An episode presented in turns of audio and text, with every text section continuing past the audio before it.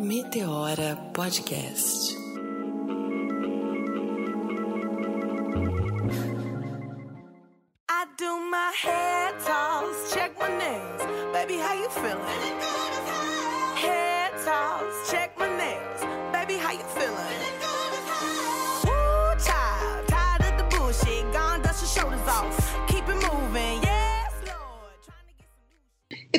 Começando mais um Meteora Podcast. Eu tô aqui direto da minha casa, do meu quarto, e minha parceira Renatinha tá do outro lado da tela. Renatinha, deixa eu puxar, cadê você?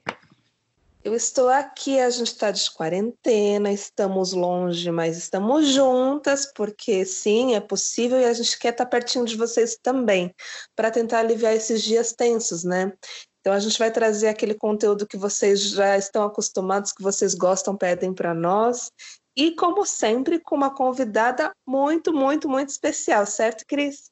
Certo, Renatinha. Aqui nesse programa também, esse é o programa dos melhores ouvintes, o programa dos melhores convidados, esse programa das melhores apresentadoras.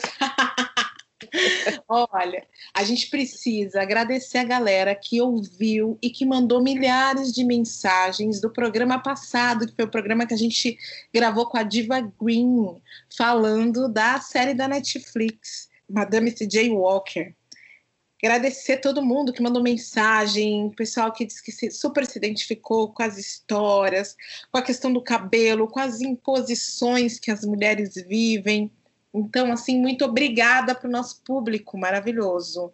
E aproveitar e também agradecer o pessoal que está dando aí, está validando, está amando a série que nós estamos fazendo, né, Renatinha, junto com o Clube da Preta, que é a série Uhum. de empreendedorismo em cinco episódios.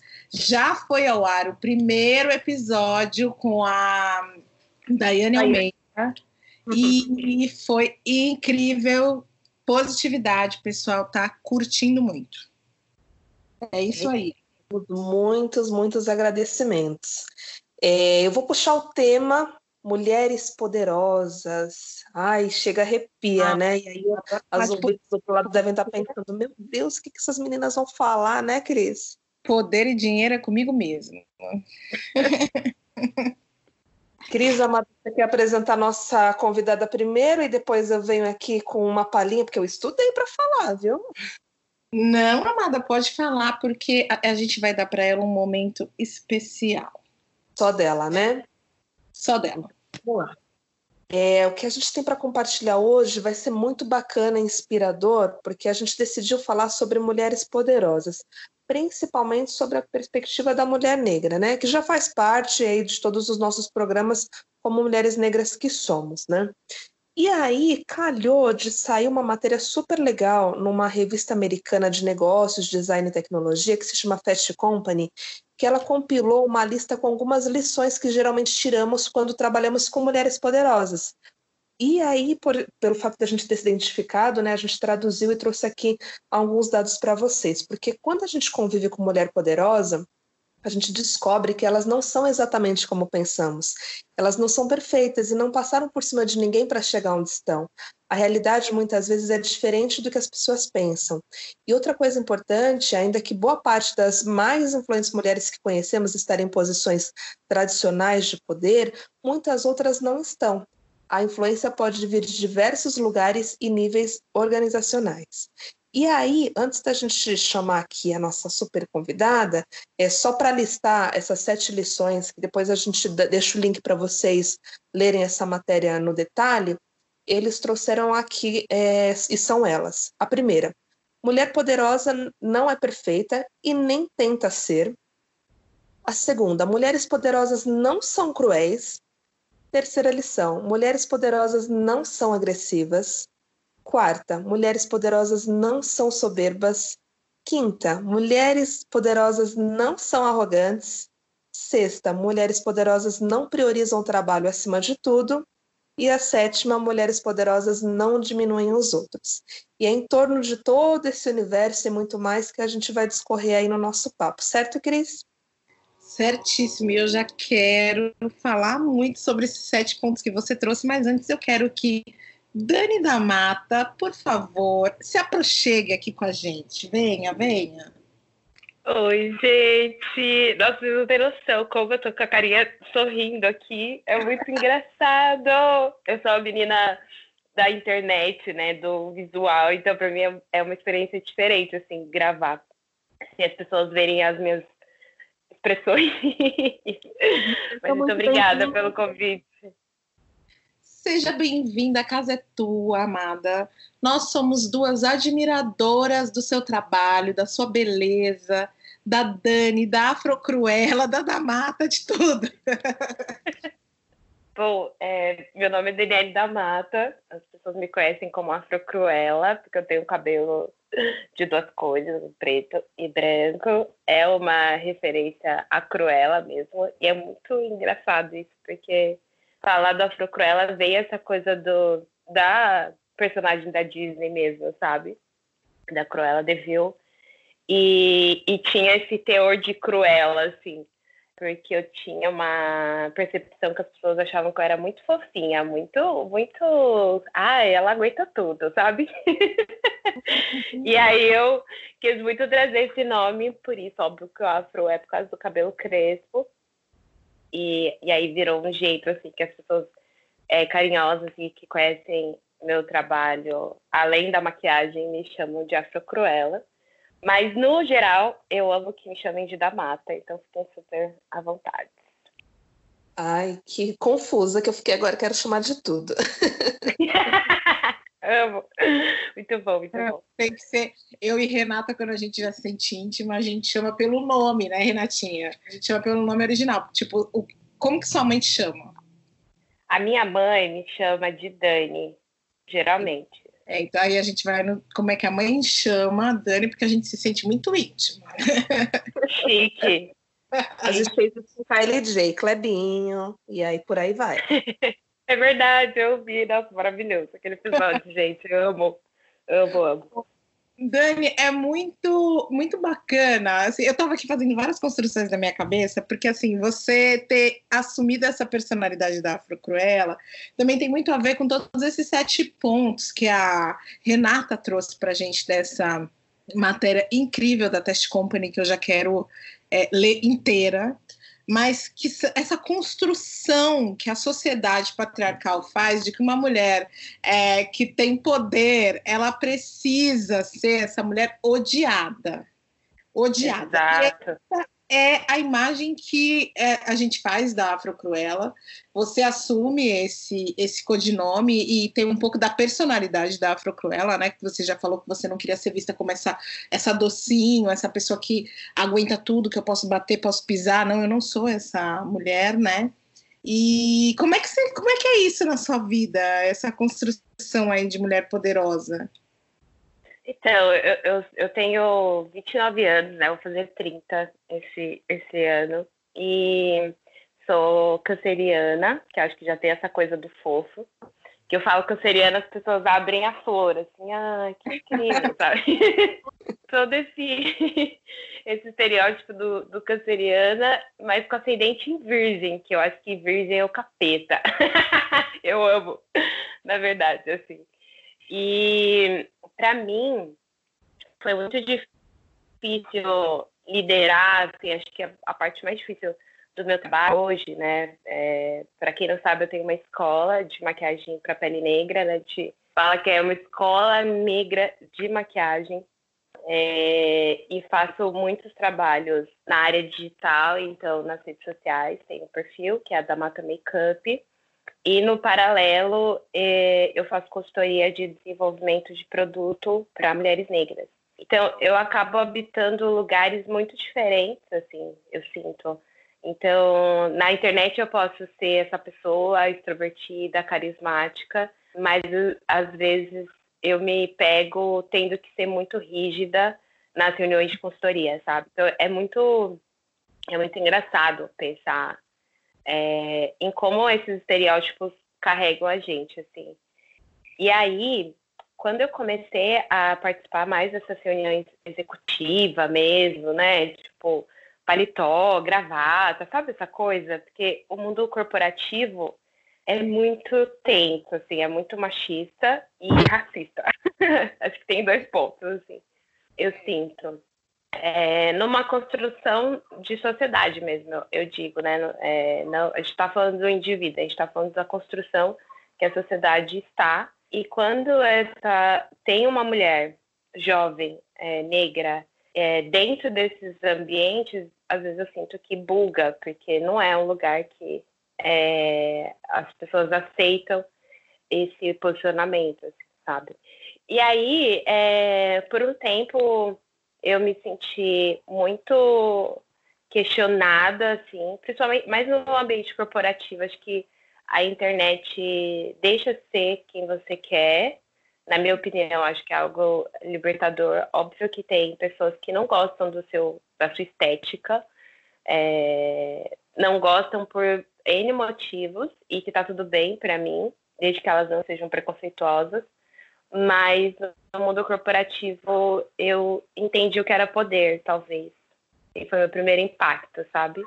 De chegar com meu cabelo afro-cruela numa reunião só com homens e eles ficarem extremamente espantados ou até desvalidar a minha, a minha fala por ser uma mulher que tem uma aparência de jovem, assim, na cabeça deles. É, mesmo eu tendo, sei lá, 15 anos de experiência na área de cosméticos e indústria, sabe? Da beleza. Então, é muito é complicado para mim. Eu sofro bastante nessa parte. Assim. Não, isso é complicadíssimo. E, na verdade, é, talvez a palavra iria além. Isso é machista, isso é, é uma questão é, que adoece as mulheres. É, a gente ter essa dificuldade de circular nesses espaços. E é aquela coisa, é uma coisa que eu sempre disse assim: nós somos uma imagem não esperada num espaço de poder. Quando chega, é um susto. Eu, por exemplo, ocupei é. já cargos que eu entrava em contato muito com as pessoas por telefone, as pessoas falavam muito comigo por telefone, quando as pessoas me viam pessoalmente, elas assustavam. Porque elas falavam: hã? Essa é a Cristiane? Era inimaginável que chegaria uma mulher negra. Hoje eu não tenho cabelo, hoje eu raspo, mas eu já tive black, eu já tive moicano, eu já tive trança. É, então, quando eu chegava, ou era com cabelo black, ou era com cabelo moicano. Como assim? Que mulher é? é essa que chegou, não é? E, e eu já passei por situações extremamente racistas, também assim como você, de das pessoas acharem que eu fosse qualquer pessoa menos a Cristiane Guterres, aquela mulher com aquele poder que foi colocado nas minhas mãos, assim. Não, total isso, sim. E, e, acho que hoje é, isso que as pessoas pesquisam, né, a gente, né? Pelo menos eu, eu sei que todo mundo dá uma pesquisada antes de ir para uma reunião. Eu, pelo menos, faço isso, né? Minha, ah, minha segunda também. profissão é stalker.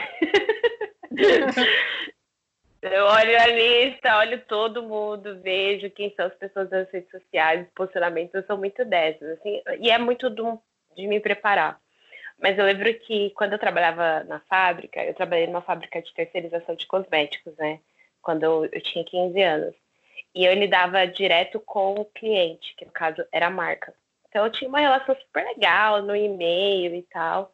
E aí a pessoa falava, ah, vou visitar a fábrica, quero conhecer o processo e tal. E eu tava lá, bem linda, né? Com a minha roupa de produção, né? De produção de, de, de maquiagem mesmo. Uhum. Apresentando os produtos que eles tinham selecionados, enfim. E sempre era um baque, assim. Era muito isso que você falou, assim. Eles não, não, não entendiam muito, assim, o que estava acontecendo, né? Como que pode uma pessoa ser tão simpática, produtiva, não, não, ser preta, ser sabe? Eu acho que tem uma coisa que buga, assim, a mente das pessoas, mas ao mesmo tempo eu acho que eles têm que acostumar, vão ter que se acostumar com a minha presença, porque eu não vou sair daqui. Né? Então, eu, mesmo com receio, me sentindo mal no carro, indo para reunião, eu falava: não, eu tenho que estar tá lá, eu vou estar tá lá. Eu, eu sou essa pessoa que eles vão ter que olhar. E isso vai ter que se tornar normal e natural para as pessoas, assim, porque negar já foi muito tempo negado esse espaço, sabe? E eu vou estar tá aqui, é isso. Assim. Aí eu, eu entro na reunião bem, sabe? É esse pensamento que eu tenho antes. É, você está falando isso de dar essa, esse frio na barriga, né, Dani? Essa insegurança que é normal. Às vezes a gente vê essas mulheres super poderosas, como você e a Cris, e a gente fala, imagina, deve chegar toda confiante, não tem medo, não tem insegurança. E, e, é bom que, a gente, que você traz isso, porque a gente se identifica, né, as nossas ouvintes também, porque isso todo mundo sente em algum momento da vida. Mas como que a gente transforma essa insegurança é, num salto para a gente cada vez se tornar mais forte e nos preparar por coisas maiores que estão por vir, né? É, eu lembro de situações no trabalho, assim, que no começo eu falava assim, nossa, eu vou ter que enfrentar essa reunião sozinha com esses diretores? Vou. E aí eu nem dormia um dia antes, eu, eu queria inventar uma doença, uma dor de barriga para não ir, mas acabava indo. E isso acabou me fortalecendo tanto ao longo dos anos, é, coisas, por exemplo, falar em público, jamais, gente, falar em público nunca, nem passou pela minha cabeça. E aí você faz a primeira, primeira palestra, faz a segunda, a terceira, e quando vê, você está deslanchando.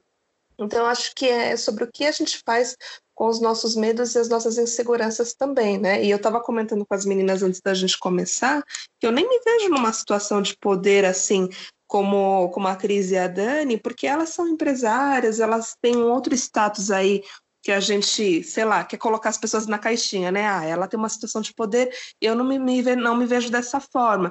Mas quais são as posições, de poder, né? O que, que a sociedade estipula como posição de poder. Às vezes você é uma líder na sua comunidade, inspirando outras mulheres, na sua fala, na sua conversa, dentro da sua família, uma matriarca, né? Então, pensar em outras posições de poder também, né? É, e aceitar também, né, a sua, o que é vulnerável para você. Acho que foi a, a chave, assim, tipo, isso aqui eu não consigo, isso aqui eu não me sinto bem, isso aqui não me faz bem. É, porque eu também fiquei um tempo muito naquele mood de ah, não, eu tenho que fazer, isso é importante. Mas é importante para quem? É importante para mim? É, ah, então eu vou fazer. Não, não é importante para mim. E aí acho que quando eu mudei essa chave, que óbvio que é com muito coach, terapia, né, o, o autoconhecimento assim acontecendo, eu fui compreendendo com o tempo que nem tudo eu preciso fazer, sabe? tem que aceitar também os nossos processos, que a gente acaba se pegando em momentos de tristeza que talvez a gente pudesse evitar se a gente tivesse tomado cuidado com o que a gente quer, a gente deseja, sabe?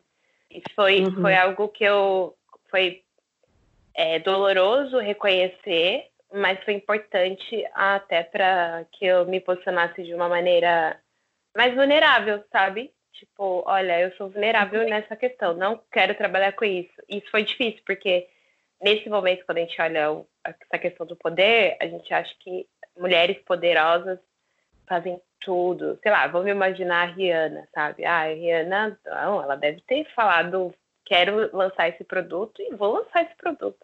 E eu sei que não foi assim, olhando o cenário, sabe? Óbvio não, ela conseguiu ultrapassar muita coisa, mas provavelmente ela ficou fritando uma madrugada inteira para decidir se aquele delineador e aquilo, sabe? Eu consigo uhum. ver essa cena assim. E para mim me, me inspira muito pensar que mulheres poderosas são vulneráveis também, sabe? Nossa, isso é muito foda. Você sabe que às vezes eu, eu tô numa situação assim no trabalho que eu tô na dúvida, insegura, eu fico pensando, será que a Beyoncé também tava assim quando ela tava pensando o Beychella. Nossa, Total. você assiste Homecoming, aí você vê ela chorando muitas vezes, né? É, não, não. Foi importante né, ela registrar aquilo. Pra mim foi assim, tipo. Foi caraca, incrível. Eu assisti, também, mas... eu assisti, você sabe que eu assisti de novo agora recentemente, Dani, porque em meio a esse essa crise gerada pela pandemia do Covid-19, eu tendo que me reinventar na minha empresa. E eu me peguei madrugadas, acordada, chorando, assim. Eu, e eu falei, mano, eu preciso assistir alguma coisa. E, e eu assisti, escolhi algumas músicas que eu ouvia para me dar força, e Rami Caminho eu assisti novamente. Eu precisava olhar e ver que, assim, tá tudo bem. É um momento necessário. E isso tem muito a ver com o que você falou, porque assim, é, você traz essa coisa de da gente é, ter que estar tá sempre certa, da gente não ter que não poder mostrar as nossas vulnerabilidades. Eu não sei para você, quero que você me diga se tem essa relação. Para mim, tá uhum. muito relacionado com uma necessidade de ser melhor o tempo inteiro. Que eu ouvi isso desde criança dentro de casa. Você é negra, você terá que ser melhor que todo mundo, porque senão você não vai ser, se destacar. E percebi depois, mais velha, que a sociedade realmente me cobrava isso. Eu tinha que ser melhor. Como é que foi isso para você? É, acho que acho que todas nós mulheres negras, ó, pessoas negras, né, escutam isso. É, eu entrei nesse ciclo de cobrança por muito tempo. E eu acho que a primeira vez que eu tive a sensação foi quando. Nossa, gente, eu tô num desabafo total aqui. Eu acho que eu nunca falei coisas que eu. Assim, na vida. Mas. É, eu tô abraçando aqui um, um fada como se eu estivesse abraçando você. Eu lembro que na fábrica, é, eu vou sempre trazer essa referência, porque eu, eu, passei por um processo de trabalho muito jovem, assim, né? De entrei lá com 15. E eu lembro que quando eu tinha uns 18, já fazia uns três anos que eu estava lá, é, eu tive o privilégio de trabalhar com o Levi Neves, que era um, um homem negro retinto. Eu sempre vou falar do Levi porque ele é uma referência de pessoa negra do poder para mim muito grande assim. Infelizmente Levi já é falecido, mas ele ele tinha, sei lá, três faculdades, um monte de filho, estudava, trabalhava, era químico de uma fábrica. Então eu via ele muito nessa relação assim, nossa, que incrível que ele conseguiu, né? E ele ele me cobrava muito, eu sentia, né? É, acho que ele, óbvio que eu tinha mais pessoas negras lá, mas o fato de trabalhar direto com ele, ele me trazia isso, né? É, se você fez mil produtos, é, agora você vai ter que fazer 1.500, porque eu preciso que você seja melhor. Assim. Óbvio que a cobrança é importante para um crescimento, porque você se esforça para alcançar um objetivo. Acho que é, foi importante, até para o meu crescimento dentro da empresa. E aí teve, eu lembro dessa conversa assim, muito recente na minha cabeça que ele falou, acho que você já passou por todos os processos aqui, você já sabe fazer tudo. Sabe desenvolver, sabe manipular, sabe colar uma etiqueta, sabe fazer PCP, né, que é programação de produção, uhum. você sabe trabalhar na qualidade, um monte de coisa para mim. Acho que agora você tem que ir para o escritório e trabalhar no escritório, quem, é, não sei se ah, provavelmente vai ter pessoas que já tiveram experiência em trabalhar em fábrica, que é assim, você trabalha na produção lá suja, com um monte de produto, né, aquela coisa bem braçal. Seu sonho é ir trabalhar no escritório, uhum. sabe? Tipo, você tem essa, você visualiza isso, assim. Eu tive que passar por todo esse processo para o Levi achar que eu tinha, que eu, que eu merecia esse lugar, assim. E óbvio que eu, eu tinha certeza do que ele estava falando. E aí, enfim, veio essa promoção é, para trabalhar no escritório e uh, o, um dos pedidos foi que eu tirasse a trança para e voltasse com a chapinha. É, nessa época eu estava no processo de transição.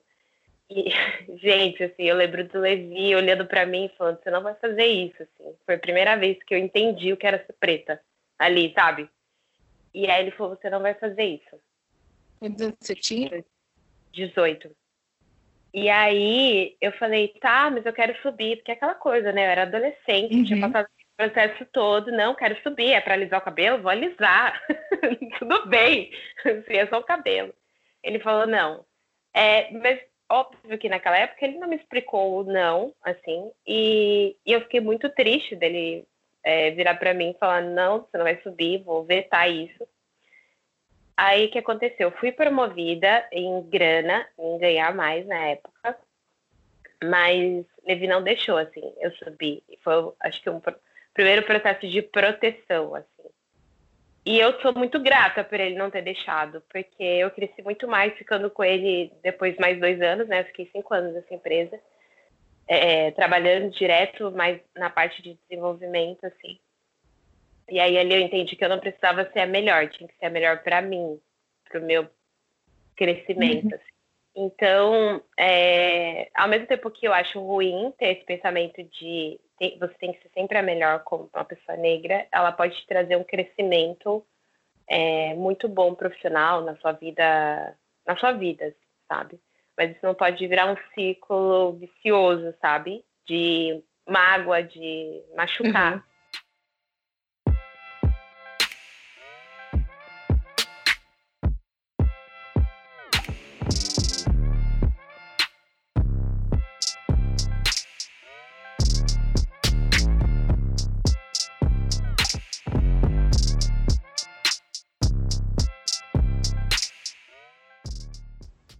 É, é muito complicado, né, Dani? É, é, tão agressivo essas vivências que a gente passa, porque assim, você com 18 anos vivenciando o, o racismo dentro do ambiente de trabalho para poder subir, ser promovido, embora você mereça a vaga, você tenha competência e habilidades para ocupá-la, você não tem a cor esperada.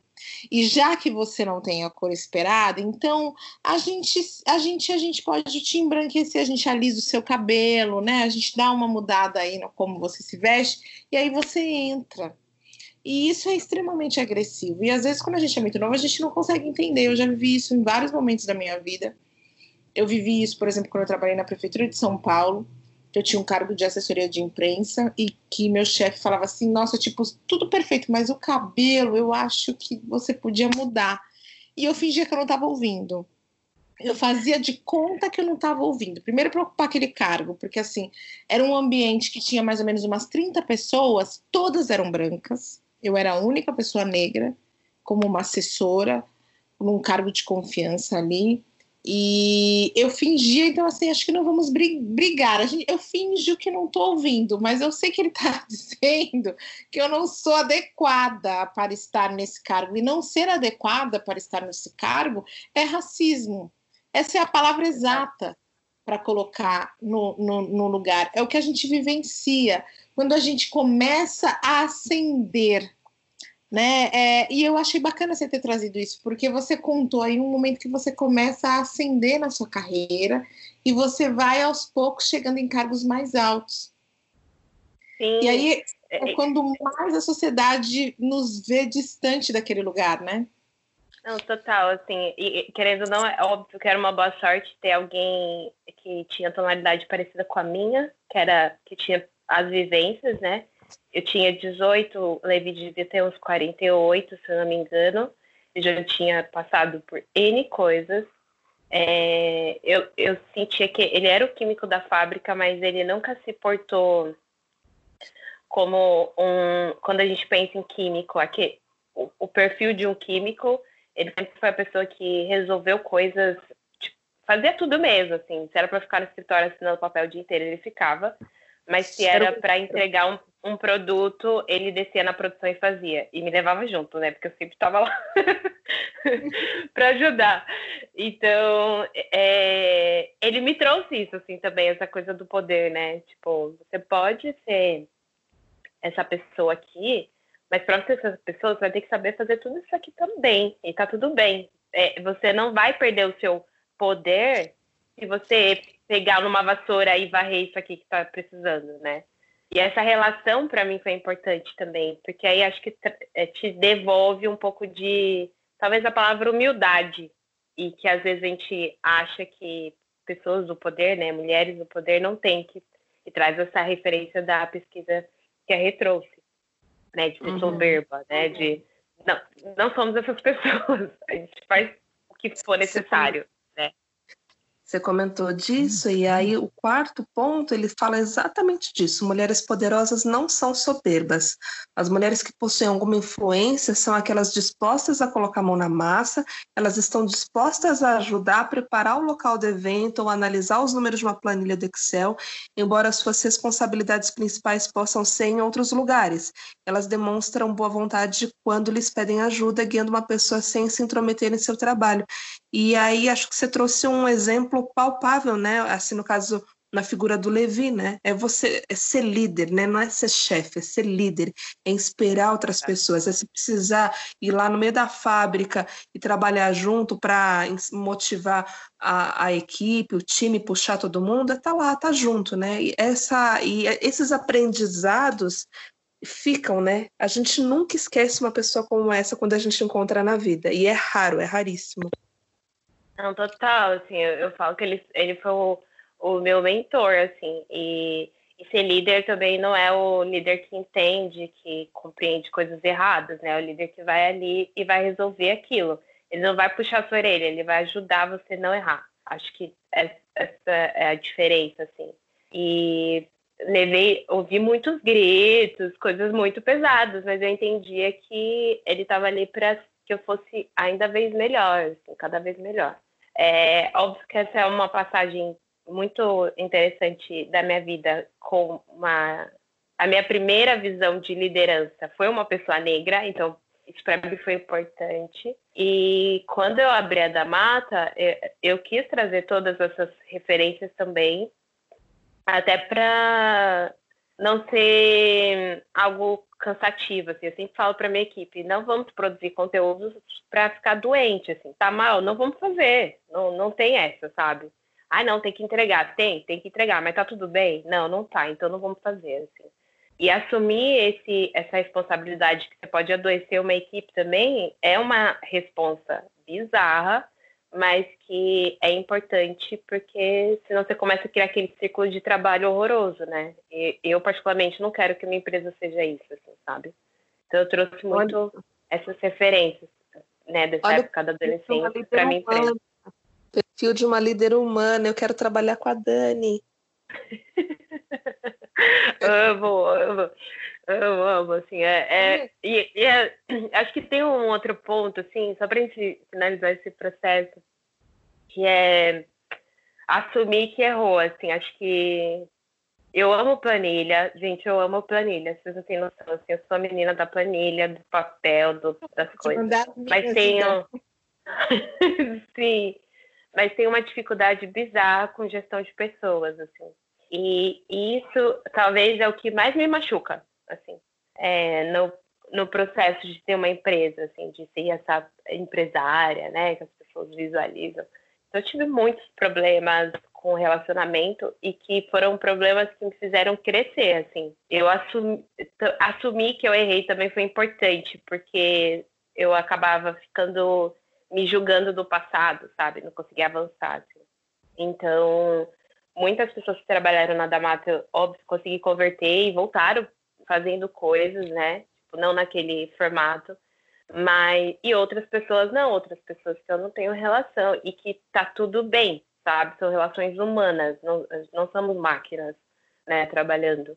Então, eu aceitar isso também foi um poder para mim, sabe? Assumir esse poder também é, é entender que talvez você não vá conseguir gerir pessoas que são diferentes do seu pensamento, do seu posicionamento de empresa. E esse é um processo também. Mas quando você fala da gestão de pessoas, você, com, você enxerga o fato de você ser uma mulher negra como uma barreira para que essas pessoas te respeitem? Você Muitas acha que isso, isso faz diferença, né? Eu acho que para mim também faz, porque eu também tenho equipe, eu também lidero, já faz um tempo que eu lidero, já liderei equipes diversas. A maior dificuldade que eu tive foi quando eu tinha um cargo de responsabilidade com uma equipe que tinha profissionais de nível superior que se achavam muito melhores do que eu. Uhum, e as pessoas uhum. realmente não, não, não me respeitavam. E uma das coisas que eu mais é, percebo é que eu sou obrigada a entender é, tudo que acontece com o outro, todos os problemas. Não sei se isso acontece com você, mas assim, é, parece que as pessoas esperam o tempo inteiro que eu seja muito compreensiva pelo fato de eu ser uma mulher e ter chegado aonde eu cheguei, sabe? Eu preciso ser compreensiva. Mas, por um outro lado, elas fazem justamente aquela, aquela, aquela imagem é, que a Renata trouxe no começo, de que eu sou cruel, porque eu sou uma mulher. Uhum né?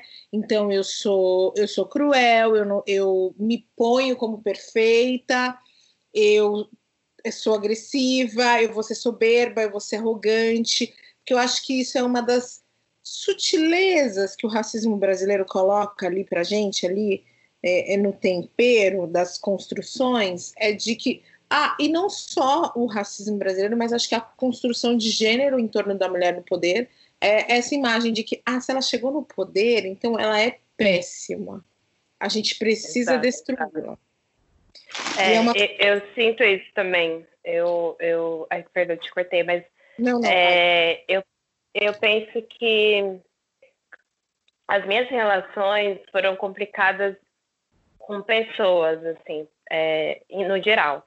Então, trazendo de novo a experiência que eu tive na fábrica, eu, lider, eu era líder de produção da parte de manipulação, eram seis homens, eu era a única mulher.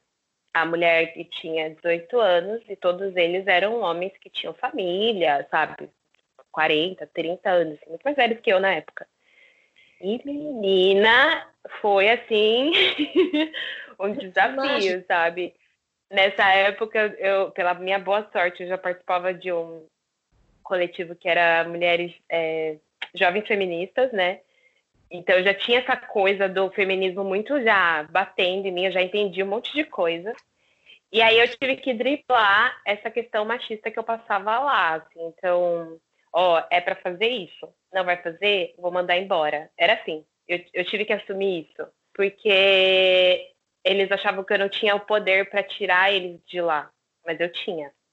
Então, eu assumi que tem que entregar, vamos entregar todo mundo junto. Não quer fazer porque eu sou mulher, porque eu estou pedindo, porque eu sou jovem, porque eu estou aqui há mais tempo que vocês e tenho essa experiência para estar tá aqui. Então vocês vão sair da, da, da empresa. E, eu, e aí acho que tem gente que pode achar isso cruel. Nossa, você mandou alguém embora. Eu sentia isso. Nossa, mandei alguém embora, ele tem filho, tem nananã.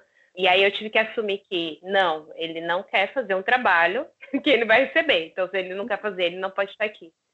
Foi doloroso para mim essa parte, mas eu passei assim.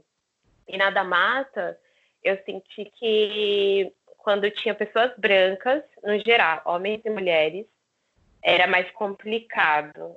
E aí foi o momento que eu assumi que eu queria ter uma equipe inteira preta. E aí foi a, a treta, assim, sabe?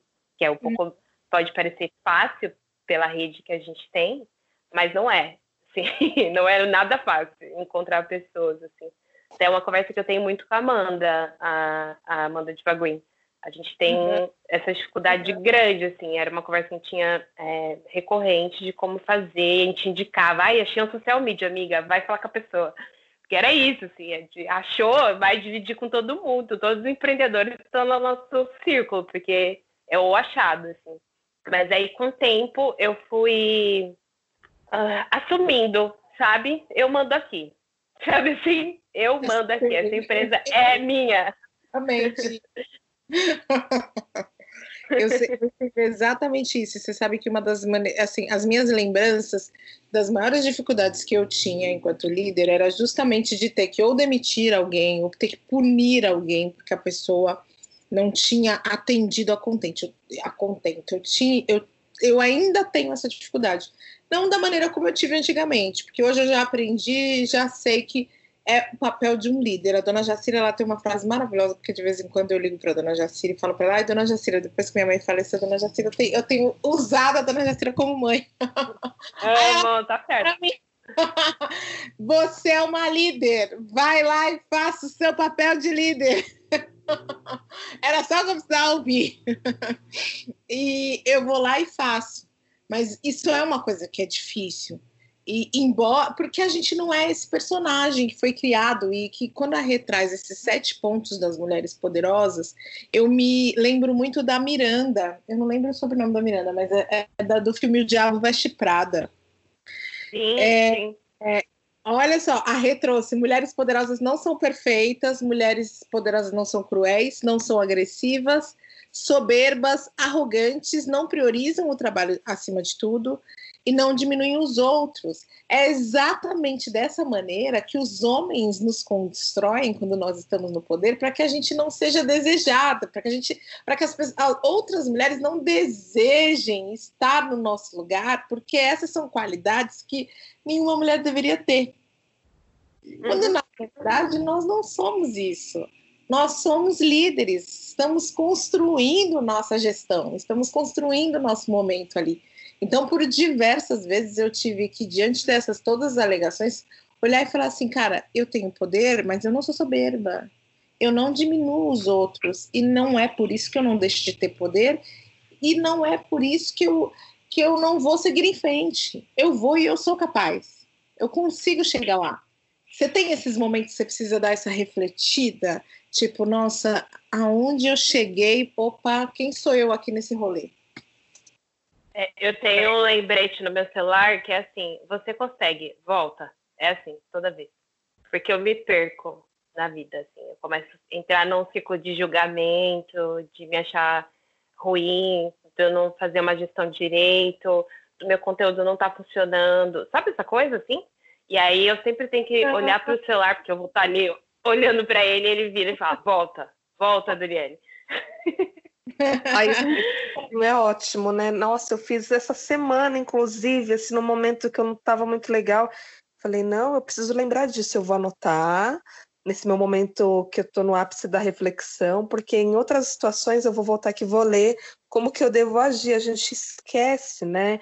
E aí vocês estavam falando um ponto muito importante dessa coisa de colocarem a gente em umas caixinhas e a gente precisa desmistificar esses estereótipos, especialmente também nesse ponto que vocês falaram, que, que os homens nos colocam e nos fazem repensar, né? Que eles querem em algumas situações de poder, é, fazer a gente se questionar, né, duvidar da gente, colocar a gente em xeque.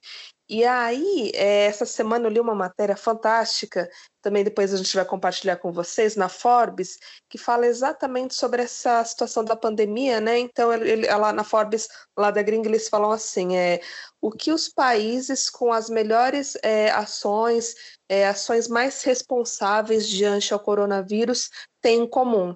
E a resposta Todos é mulheres líderes. Então, eles trouxeram, né? Exemplo da Alemanha, de Taiwan, Nova Zelândia, Finlândia, Dinamarca, entre outros. Todas são mulheres. Então, acho que isso é uma, um recado muito potente para esse novo mundo que vai vir aí após essa pandemia. Assim, e do olhar, né, também, sobre, sobre isso, assim. Para mim, o, a chave virou mesmo quando eu estava dentro de uma reunião executiva e saí da reunião e o meu cliente, né, o diretor da empresa, virou para mim saindo assim, falou: "Você precisa gritar mais". Eu falei: "Eu não grito. Eu não vou gritar. Por que, que eu tenho que gritar?" Não, você precisa gritar para você ser ouvida. Aquilo entrou na minha cabeça, gente, de um jeito que eu fiquei chocada, sabe? E aí voltei para casa e pensei, será mesmo que eu tenho que gritar para ser ouvida? Porque eu não estou sendo ouvida, né? Estou perdendo espaço aqui no que está acontecendo, no, no problema ali que eu estava tentando resolver da consultoria. E aí eu virei para ele no dia seguinte e falei, eu não vou gritar. Eu sou essa pessoa que não grita com pessoas. Eu não sei fazer isso. Eu não quero nem aprender a fazer isso.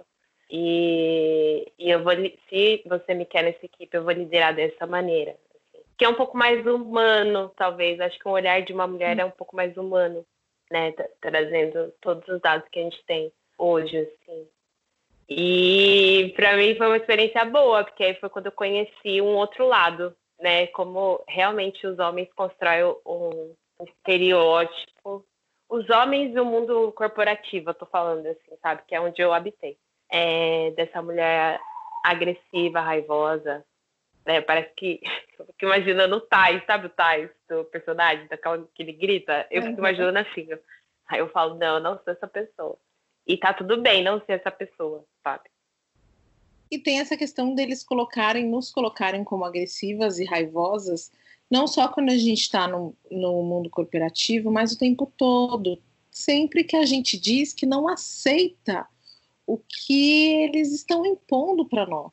Por mais que a gente não grite, por mais que a gente diga de uma maneira tranquila, mas é lógico que a gente vai estar sempre mexida, porque a gente reclama diante de uma agressividade que nós estamos recebendo, nós sempre vamos colo sermos colocados nesse lugar de mulheres raivosas, assim, sabe?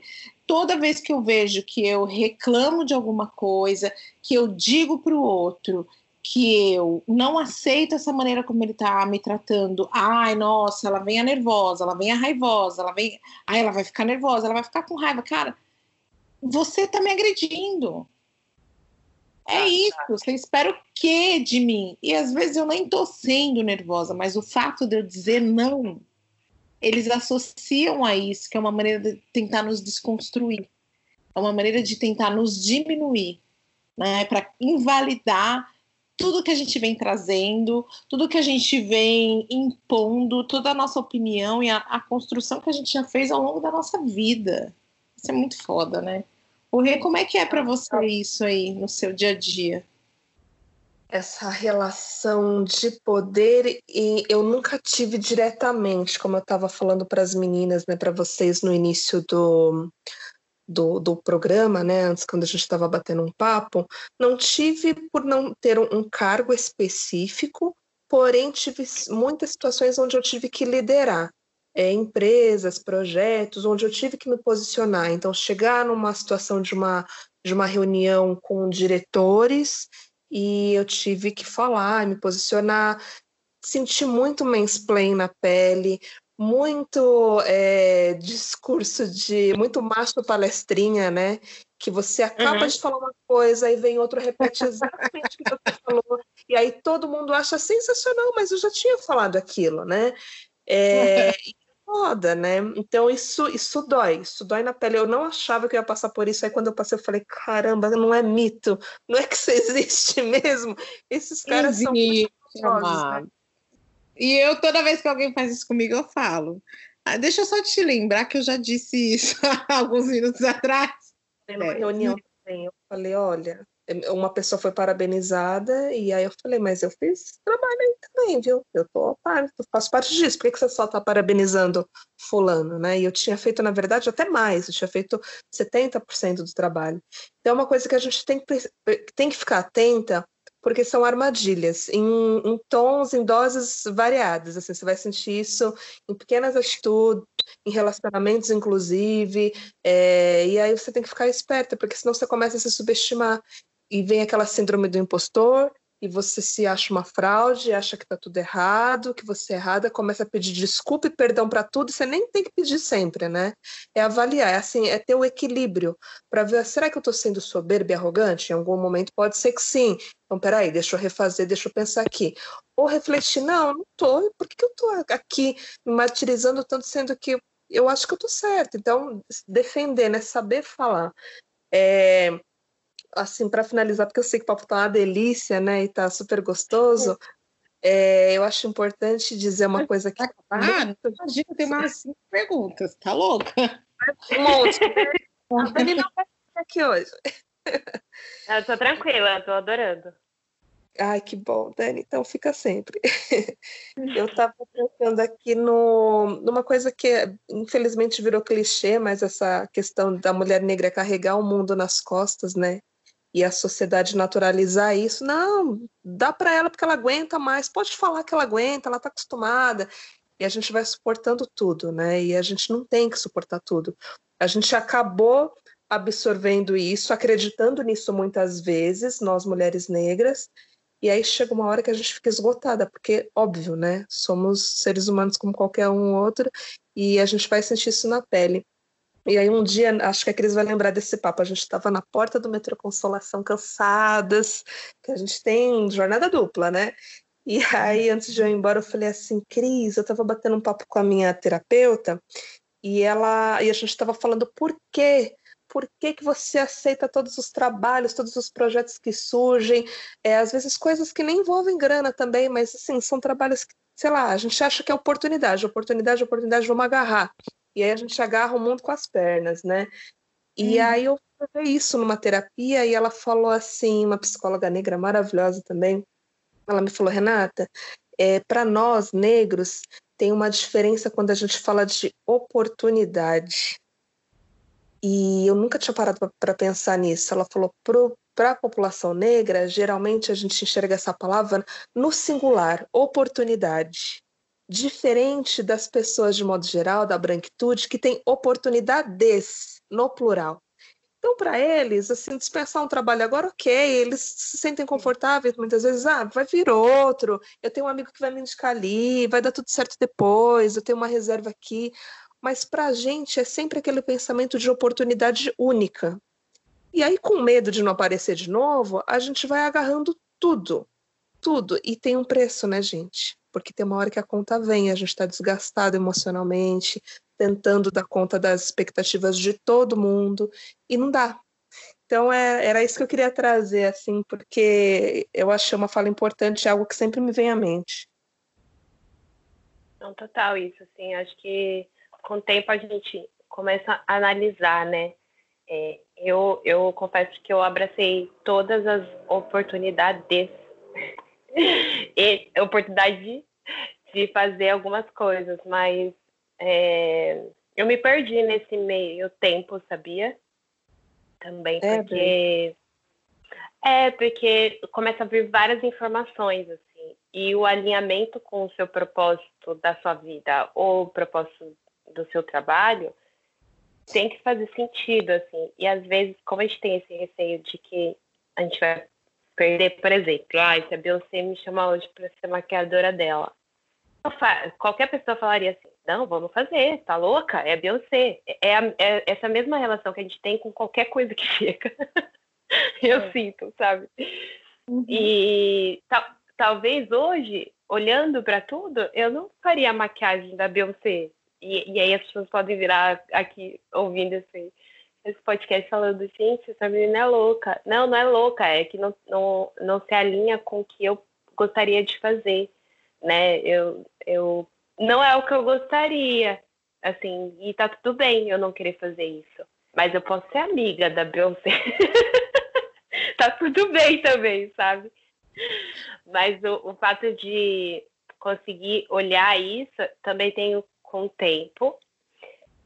Hoje, olhando todo o meu processo profissional, eu tive que aceitar que eu não consigo fazer tudo. Isso foi um, foi muito triste, porque chegou muitos trabalhos muito legais, assim, coisas bizarras, incríveis, assim, que as pessoas não fazem nem ideia do que aconteceu. E eu tive que virar e falar: não, não vou fazer. Assim. E minha equipe também está alinhada comigo, assim, sabe?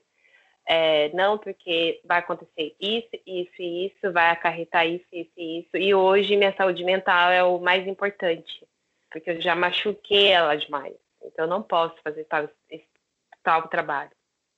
E essa maturidade profissional, que eu falo é nem por idade, é, ela vem com o tempo, né? Então entender que tá tudo bem se você não quiser fazer, sabe? É, se você não quiser fazer um trabalho, ou quiser sair com seu namorado, ou quiser fazer qualquer coisa, tá tudo bem, você não quiser, não querer fazer aquilo, sabe?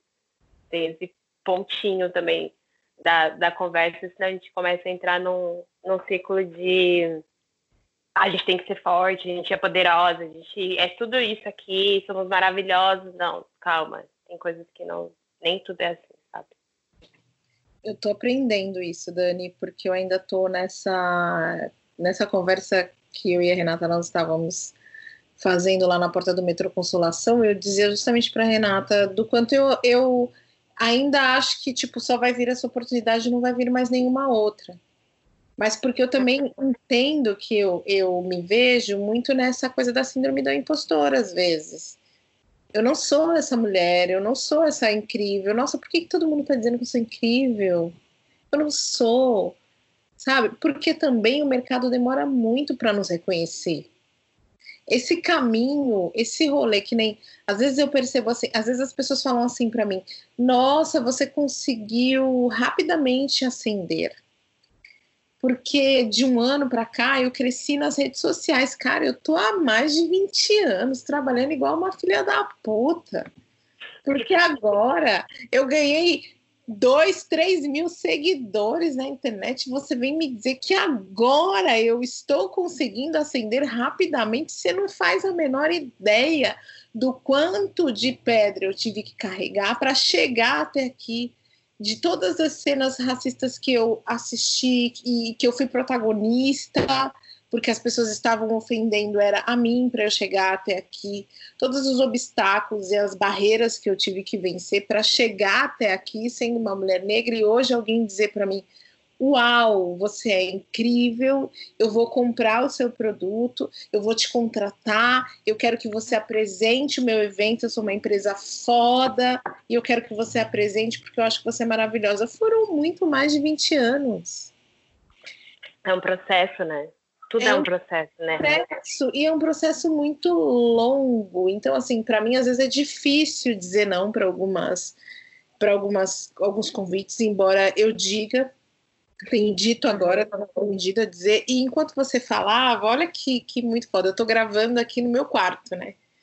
E aí, há um, alguns minutos atrás, a gente estava falando de ter mensagens, né, coladas pela parede. Meu quarto é um grande, minha casa, na verdade, mas meu quarto é um grande mural de mensagens. E aí, enquanto você estava falando, eu estava prestando atenção, porque assim, de um lado eu colei os lugares do mundo onde eu passei, que é para eu nunca esquecer que eu um dia consegui alcançar esse sonho. Eu saí daqui, do, eu saí da periferia onde eu nasci, lá no João 23, saí daquele espaço e conquistei vários espaços no mundo.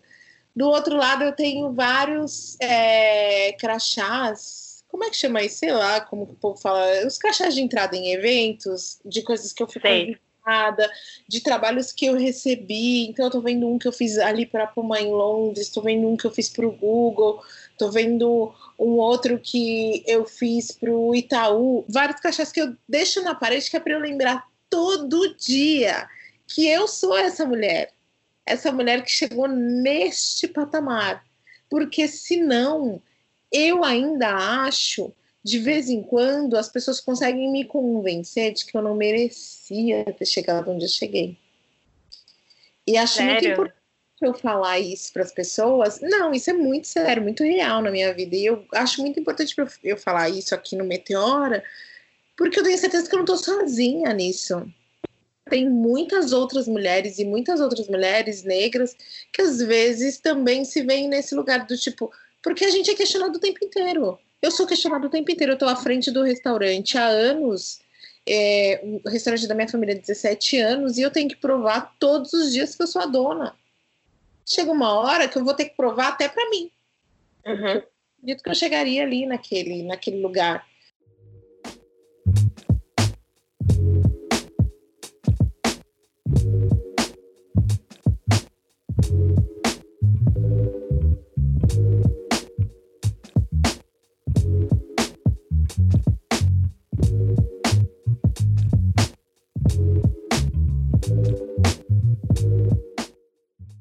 Que foi para você, Dani, essa chave de. É, é, quando você virou a chave, você entendeu que você era, assim, essa mulher poderosíssima, que não só trabalha, tem a sua própria escola, mas é procurada por praticamente todas as marcas nacionais de maquiagem para construir junto com elas.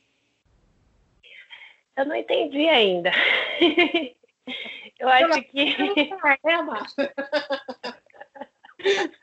eu, eu, eu acho que eu não entendi. Tá, eu tá tudo bem, assim. Eu, eu lembro que o primeiro press kit que eu recebi foi da Mary Kay. E eu fiquei tão feliz de receber o press kit. Eu tinha, acho que, 10 mil seguidores na época. E eu falei, nossa, yes, consegui que uma marca me notasse. É uma marca que eu falo dela há anos e que um monte de coisa já aconteceu. E até que, enfim, eu recebi esse press kit. E pode parecer muito fútil para algumas pessoas que estão escutando, mas receber um produto de uma marca quer dizer que ela sabe quem você é, né? Uhum. E para muitas blogueiras, influ influenciadoras, é, hoje pode ser algo natural, né? Que às vezes algumas nem ligam muito. Estou sendo muito sincera, assim, sabe? Mas para mim foi o primeiro reconhecimento, assim, que, que eu entendi que eu estava fazendo um trabalho legal, sabe? E das pessoas também. Acho que o título de. Tem gente que fala, ah, você é a primeira escola de maquiagem para pele negra. Talvez eu seja mesmo. Não tenho certeza. Eu pesquisei, mas esse título não foi eu que dei, foram as pessoas, né? Foram elas que falaram que eu era especialista em pele negra. É... Por um motivo de ter muita curiosidade de entender a população negra, as tonalidades da população negra deu esse título. Assim. Mas até hoje eu não entendi, eu não entendo ainda como as pessoas me reconhecem na rua quando a gente pode sair, né, gente? Estamos todos aqui, fiquem em casa, quem puder. É... Ou me manda uma mensagem falando, ai, esse seu curso foi tão legal, foi uma experiência tão importante. É, esse tipo de feedback vai fazendo você acreditar muito mais no seu trabalho. Mas no dia a dia, eu me vejo como uma pessoa que acredita no meu propósito, sabe? Uhum. Não sei se faz, se faz sentido para vocês o que eu tô falando, mas eu acredito muito nisso. Assim, eu acredito muito no meu nicho. Eu acho que tem um potencial incrível. Eu quero continuar trabalhando com ele, o que tiver que fazer, assim, dentro da, da minha saúde mental, sempre. Mas o, eu não entendi, Cris. Eu acho que é, até hoje, assim, as marcas me mandam e-mail, eu fico feliz, eu vibro.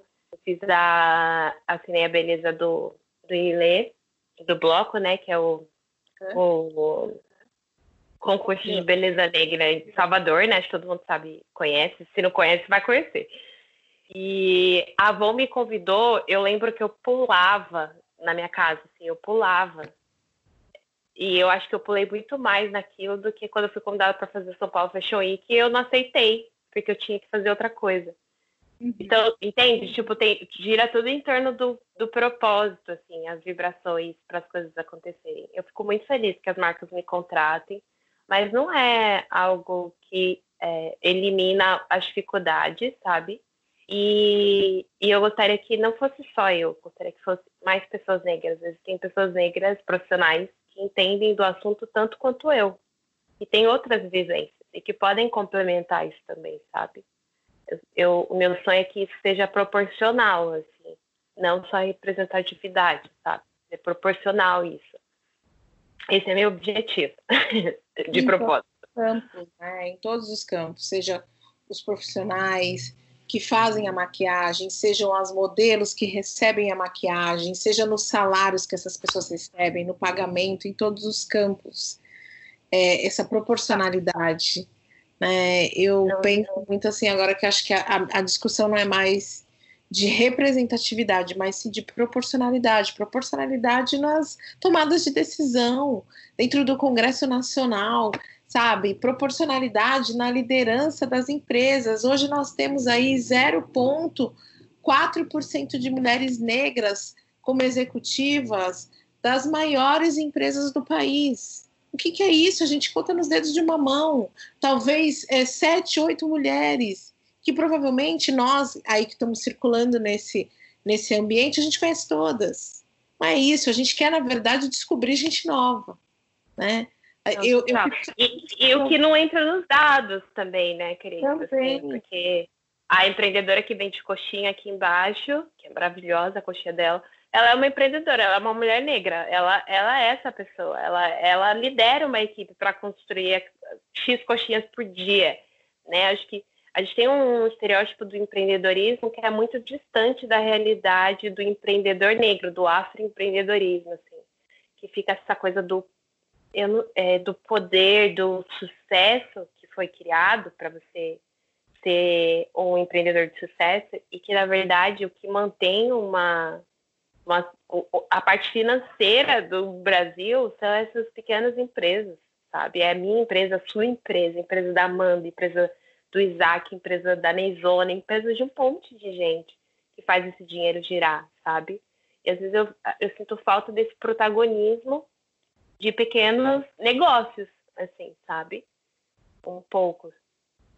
Estou aqui inspirada ouvindo vocês essa questão sobre empreendedorismo, a realidade do lado de cá é muito diferente, né? E as pessoas acabam romantizando e colocando todo mundo no mesmo barco, né? Falar em barco, eu li essa matéria em crise essa semana sobre ah, essa situação lá nas Minas.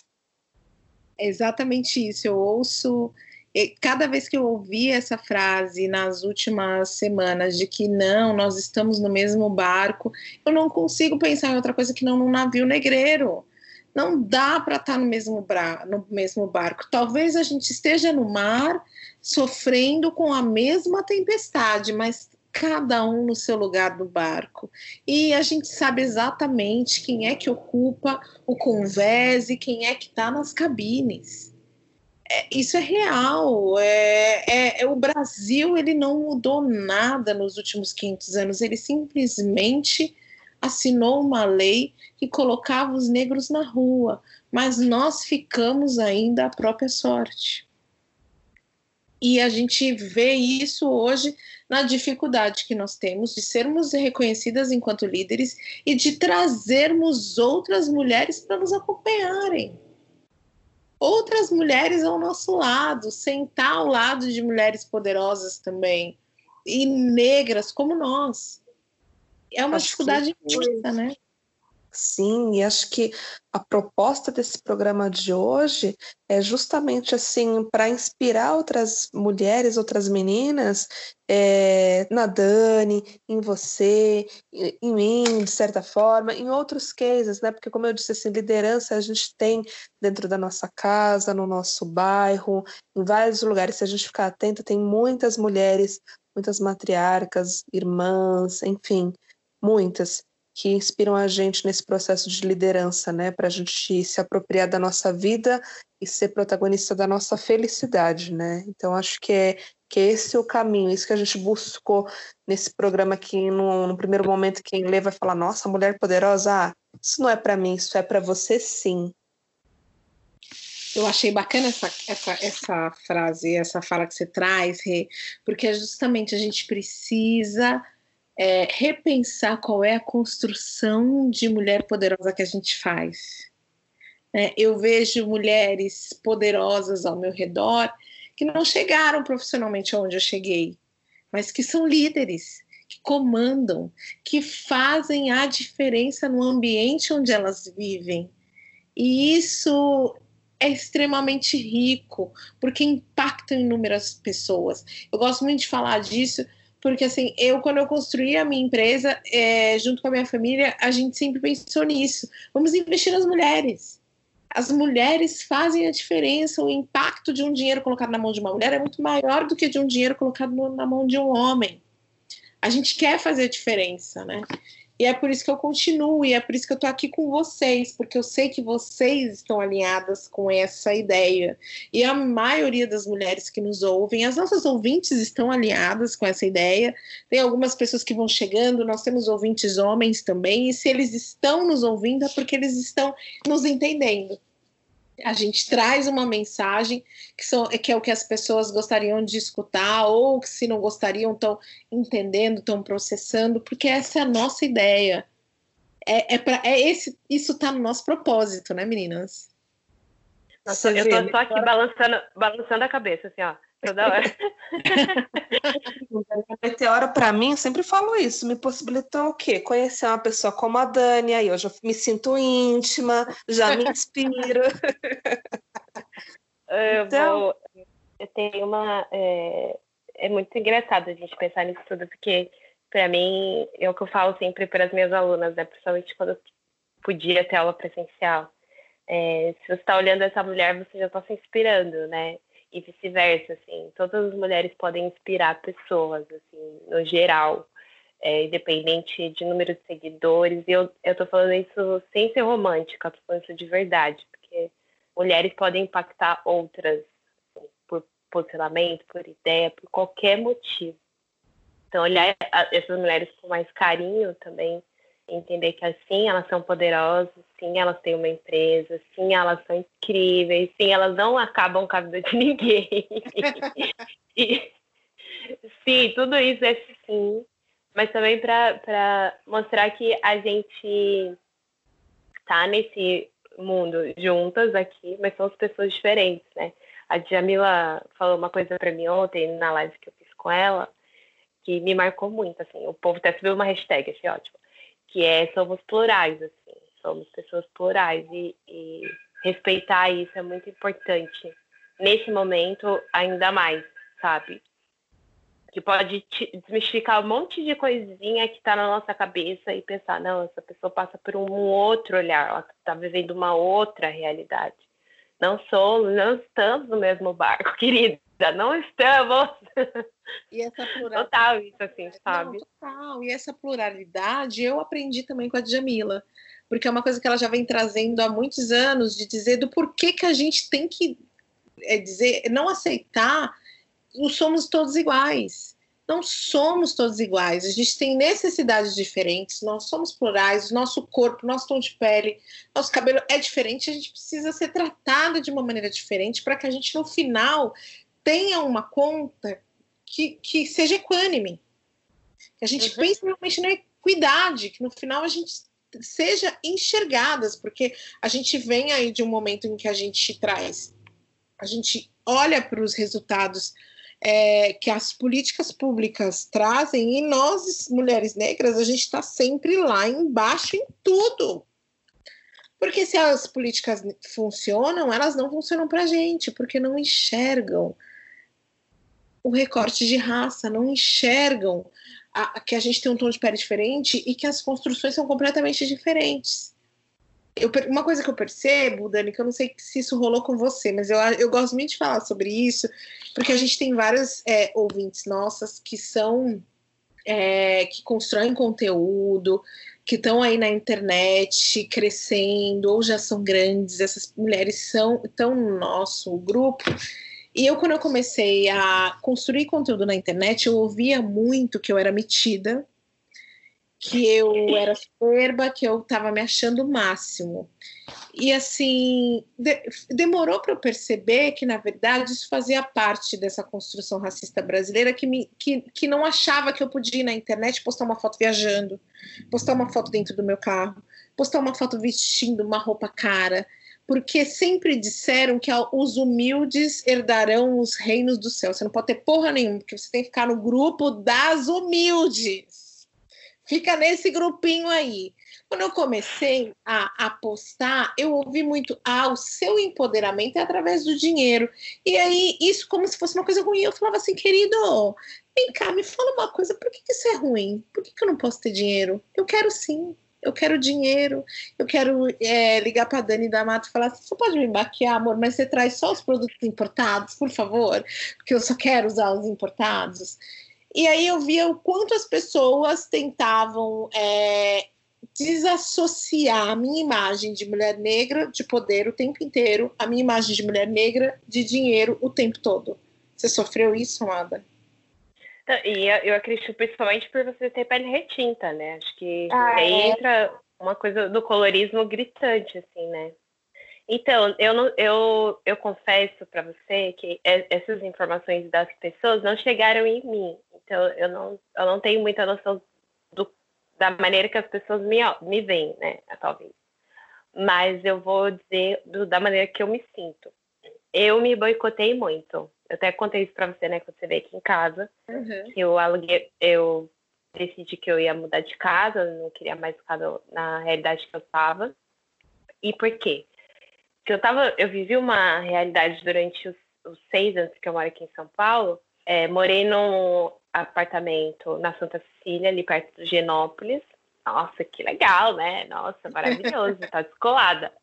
Não, eu dormia num quarto de empregada e o meu melhor amigo, que é o Bruno Dogo, me recebeu nessa casa porque ele acreditava que eu tinha que sair da onde eu estava, né, da cidade pequena onde eu estava. E ele me ajudou muito nessa parte, assim, mas eu morava nesse quartinho. E eu passei cinco anos achando que eu morava naquele quartinho ainda, Cris. Então, eu me boicotei demais, assim. Eu, eu me boicotei de comprar produtos bons, até de maquiagem, pra você ter ideia. Então, o acervo de bases da Zawata era uma riqueza, é, né? Uma riqueza, assim, de produtos caríssimos até os mais baratos. Só que Gente, eu olhava necessidade. acervo, socorro, é uma coisa de louco. E a organização dessa mulher é demais. Virgem, né? Virgem bombando. E aí, quando eu olhava necessaire, eram os produtos não é, só do barato, não eram os melhores produtos. Eu lembro que uma assistente minha de maquiagem que, que eu tenho, né, a Jéssica, ela falou assim: por que, que você tá usando essas coisas aí, Daniela? Tem um monte de coisa boa, você recebe produtos de todas as marcas, por que você tá se boicotando? Desse jeito, ela virou para mim e falou desse jeito. Depois de uma diária de 18 horas, ela virou e falou isso pra mim. E aí eu fiquei brava com ela no dia. Eu falei, ah, não tem nada a ver e tal. Mas aí eu absorvi aquilo, sabe? Eu falei, por que eu tô ainda achando que eu vivo nesse, nesse, nesse lugar. E que tá tudo bem se eu morasse ainda no quartinho de empregada. Mas eu construí isso. Eu posso isso, sabe? E aí, aí acho que veio essa questão do dinheiro mais, assim. E aí, quando eu mudei para esse apartamento que eu tô hoje, eu lembro que eu entrei aqui assim, falei, nossa, é o apartamento dos meus sonhos, ele é incrível, ele tá mobiliado, ele tá com as cores que eu gosto, tem uma varandinha, eu vou poder respirar, porque eu não tive, né? Senão era um quarto de empregado que eu vivia. e aí eu liguei pra minha mãe e falei, ai, mãe, não sei, eu vou te mandar a foto, o que você acha? Ela falou, não, incrível, bonito tal. Minha mãe muito pra frente, né? Na vida, sempre foi. Ela falou, ah, é aluga. Eu falei, ah, mas não sei, não sei se eu vou conseguir pagar esse aluguel. Não sei se eu mereço, assim, acho que eu tinha que achar uma coisa um pouco mais simples. Eu juro que eu falei essa frase. Aí ela virou, ela me ligou e falou, Daniele, chega, para, volta, agora. Você não vive mais naquele espaço. Você construiu isso aqui. Olha sua conta bancária e vê mesmo se você não vai conseguir pagar esse aluguel. E não é, é milionário, sabe? Mas a, na minha cabeça era milionário. Porque uhum. eu não uhum. tinha uma perspectiva de usar o melhor, de ter o melhor. E o melhor não tem uma relação só com dinheiro, tem relação com que você não está acostumada, sabe? E essa essa chavinha quando mudou assim é, demorou eu fiquei uns dois meses aqui sem mostrar meu apartamento na internet para você ter ideia e as minhas seguidoras assim ai que incrível todas felizes né porque as seguidoras são ótimas incrível que você mudou como que é o apartamento mostra pra gente aí eu virei para uma, uma seguidora maravilhosa do Rio de Janeiro, ela fala comigo todo dia. Aí ela falou, Dani, eu sei que você tá com vergonha, mas você construiu, a gente viu isso, a gente quer vibrar junto com você. Mostra, tá tudo bem. Assim. E aí eu me senti à vontade, sabe? Então, eu juro, foi esse processo, assim. Então, essa relação com o dinheiro, para mim, é, acho que para muitas pessoas negras é muito complicada, porque foi tirado muito da gente, foi tirado da nossa autoestima, foi tirado o nosso dinheiro, nossas riquezas, sabe? E trazer isso de volta, que pode ser, às vezes, uma cadeira mais confortável, até um apartamento legal, ou uma comida legal, que você queira tudo comer, sabe? Isso é com o tempo, assim, então eu tive que reaprender e entrar na Sephora hoje linda e comprar tudo que eu quero, assim, falar, hum, meu skincare vai estar maravilhoso agora, sabe? Porque por muito tempo eu não, não entrava na Sephora para comprar produto, por exemplo, sabe? Então, você vê como isso machuca a gente, né? Tipo, Nossa, como até o dinheiro pode machucar a gente. Demais.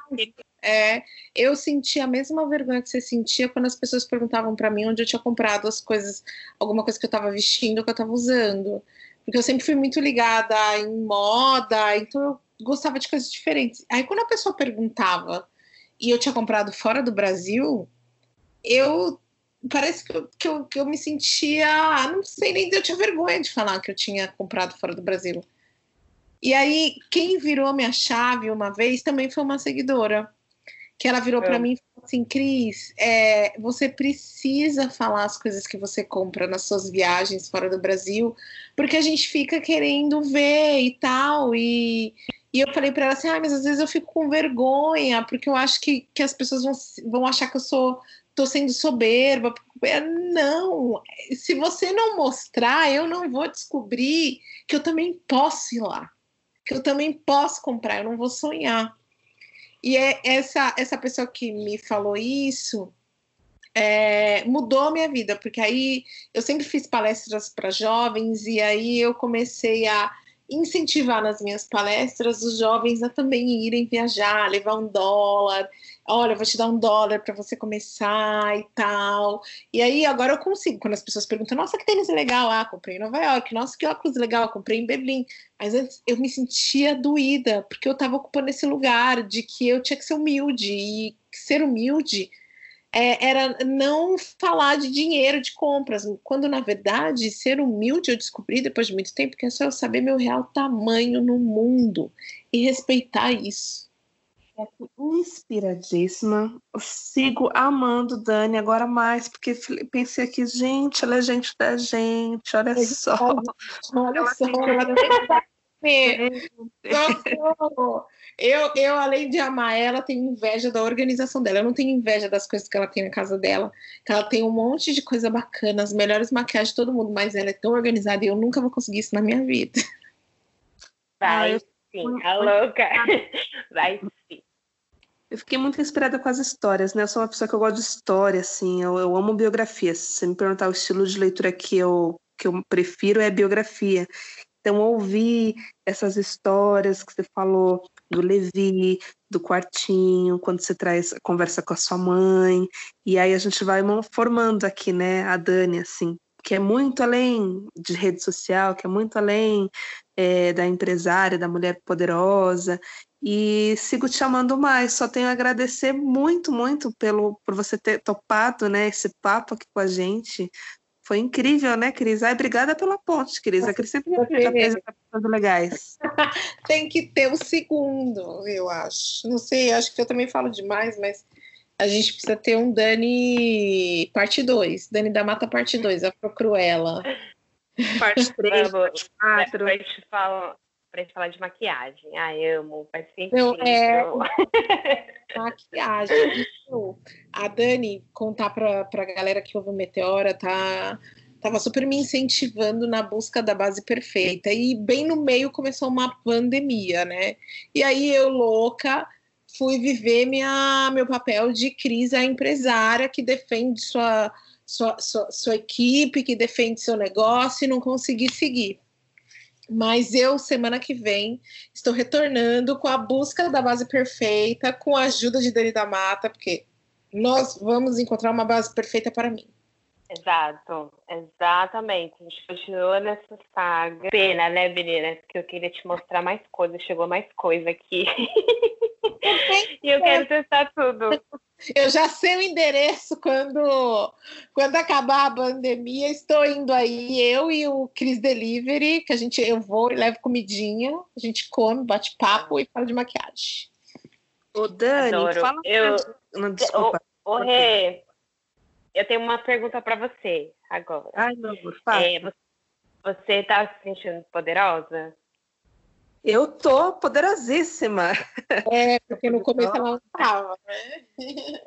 É, não, é porque eu, eu vejo muitas, muitas pessoas que talvez é, vêm com aquela coisa, com aquela construção, né? Eu também estou aprendendo, estou desaprendendo, aprendendo coisas novas, né? Desconstruindo conceitos que eu também carrego, lógico, né? Cheia de imperfeições.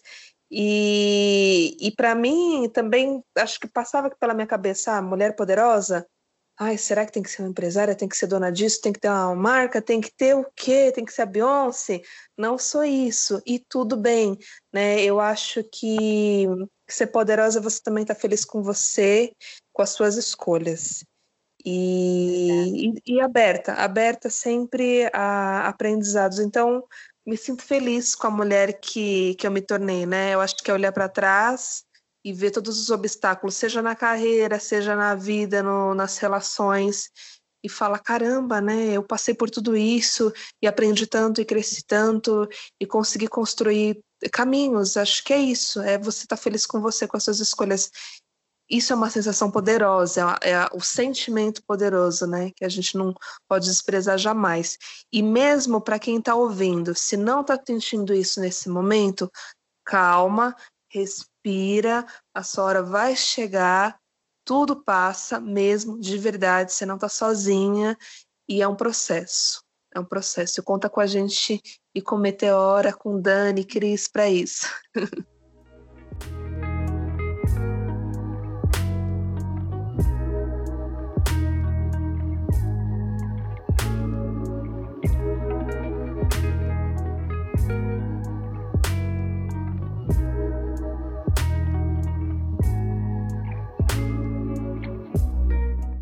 Sim, pode contar sempre. E a gente vai ter que terminar. Nossa, tô mega chat. Queria ficar mais umas duas horas conversando aqui. Mas. Dani, chegamos ao final. Dani, gente, é. eu, eu amei, eu amei muito essa experiência aqui de poder conversar Espero que as pessoas que estão ouvindo a gente tenham gostado, se inspirado. Para mim, acho que esse é o, o ponto-chave assim, do Meteora. Sempre quando eu termino de escutar, eu fico. Ai, que gostoso, sabe? E Ai, espero que eu tenha feliz. proporcionado isso para as pessoas também. Estou muito hum. feliz.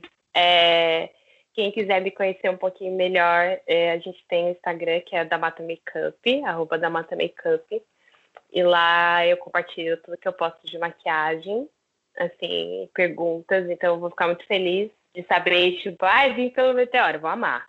Vou amar, vou amar, vou virar aqui. Bem, hein, meninas? Dizem, ai, cheguei porque eu vi você no meteoro. Exato. Eu vou, eu vou fazer um pedido para as pessoas que, além de ter escutado, compartilhar esse podcast. Assim, acho que a gente tem que deixar essa, essa conversa para muitas pessoas. Assim, sigam o Meteora no Instagram, gente. É tão legal. Serei, poxa, que perfil incrível. Além do, do podcast, assim, de escutar aqui nesse ambiente, seguir nas outras redes sociais pode ser muito legal e pode ajudar muito a esse projeto crescer. E eu torço muito para isso. Assim. Fala. Pode falar. Não, é, desculpa, te cortei, amiga. Ia falar, a gente chamou e agradecer demais. Não, mas fala você primeiro, depois eu, eu fecho. Cortei, perdão. É que a gente não quer desligar, a gente está no. Fala você primeiro, não fala você. É para a gente não terminar essa ligação com essa conversa incrível. É, Dani, estou muito grata. Eu, sei, eu sou uma admiradora sua já há muito tempo. E olha que engraçado. Eu, por muitas vezes, achava você meio que inacessível, embora a gente tenha um grande amigo em comum, que é o Isaac. E ele é uma pessoa que ele tem inúmeras qualidades, mas ele tem uma ótima que é conectar pessoas também. Ele Exato. conecta fulano com fulano, Beltrano com Beltrano. Olha, eu conheço fulano, você precisa conhecer fulano. E eu, mesmo assim, eu achava que você estava tão longe de mim. Tipo, eu via você já lá no pedestal, lá em cima. Tipo, nossa, eu preciso subir muitos degraus para chegar na Dani.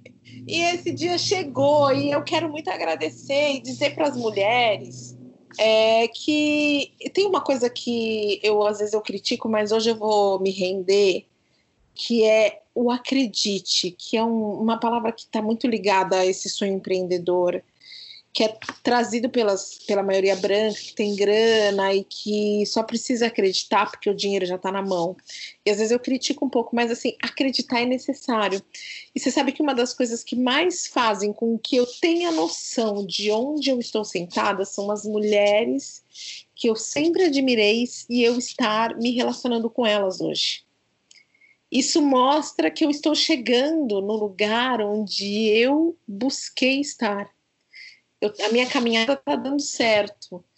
E é porque eu acredito. E em alguns momentos a gente precisa, em alguns momentos não em todos, né? A gente sempre precisa acreditar para depois agir. Então acreditem e ajam em seguida desse acreditar. Vai ser mais difícil para nós, porque nós somos negras? Sim, será mais difícil, mas não é impossível, porque se eu estou conquistando, qualquer pessoa pode conquistar. Dani, muito obrigada por você estar na minha rede, muito obrigada por você estar tão próxima, por você confiar na gente, por a gente só fazer uma ligação para você e você aceitar estar com a gente, por você abrir as suas portas, as portas da sua casa para o Meteora, para mim, Obrigada, muito obrigada. É só isso que eu tenho a dizer. Nossa, Ai, tem gente. palavras. Palavras assim, eu também. Da, das palavras da, das minhas, mas é, compartilhar o, o, tempo e essa generosidade de abrir seu coração com a gente não tem preço. Então, Dani, muito, muito, muito obrigada. Volte sempre. Eu tenho certeza que as ouvintes vão adorar. Tem uma galera que maratona e depois manda um monte de mensagem linda para nós. E, enfim, você vai inspirar mais ainda. Obrigada, viu? Grata, gente. Só tenho que dizer isso. E uma coisa, Cris e Rê, estamos no mesmo degrau que a Rihanna, a Beyoncé, a Oprah, a Michelle Obama, todas elas. Estamos no mesmo lugar, assim, juntas. Eu só sabe? não tenho WhatsApp, mas nós estamos. Ainda não tenho, ainda não desenvolvi é, uma coleção para Fenty Beauty. Ainda, a palavra é, é ainda. É, mas estamos aqui. exato, exato. Muito obrigada. Beijo, maravilhosa. Um beijo, até a próxima, gente.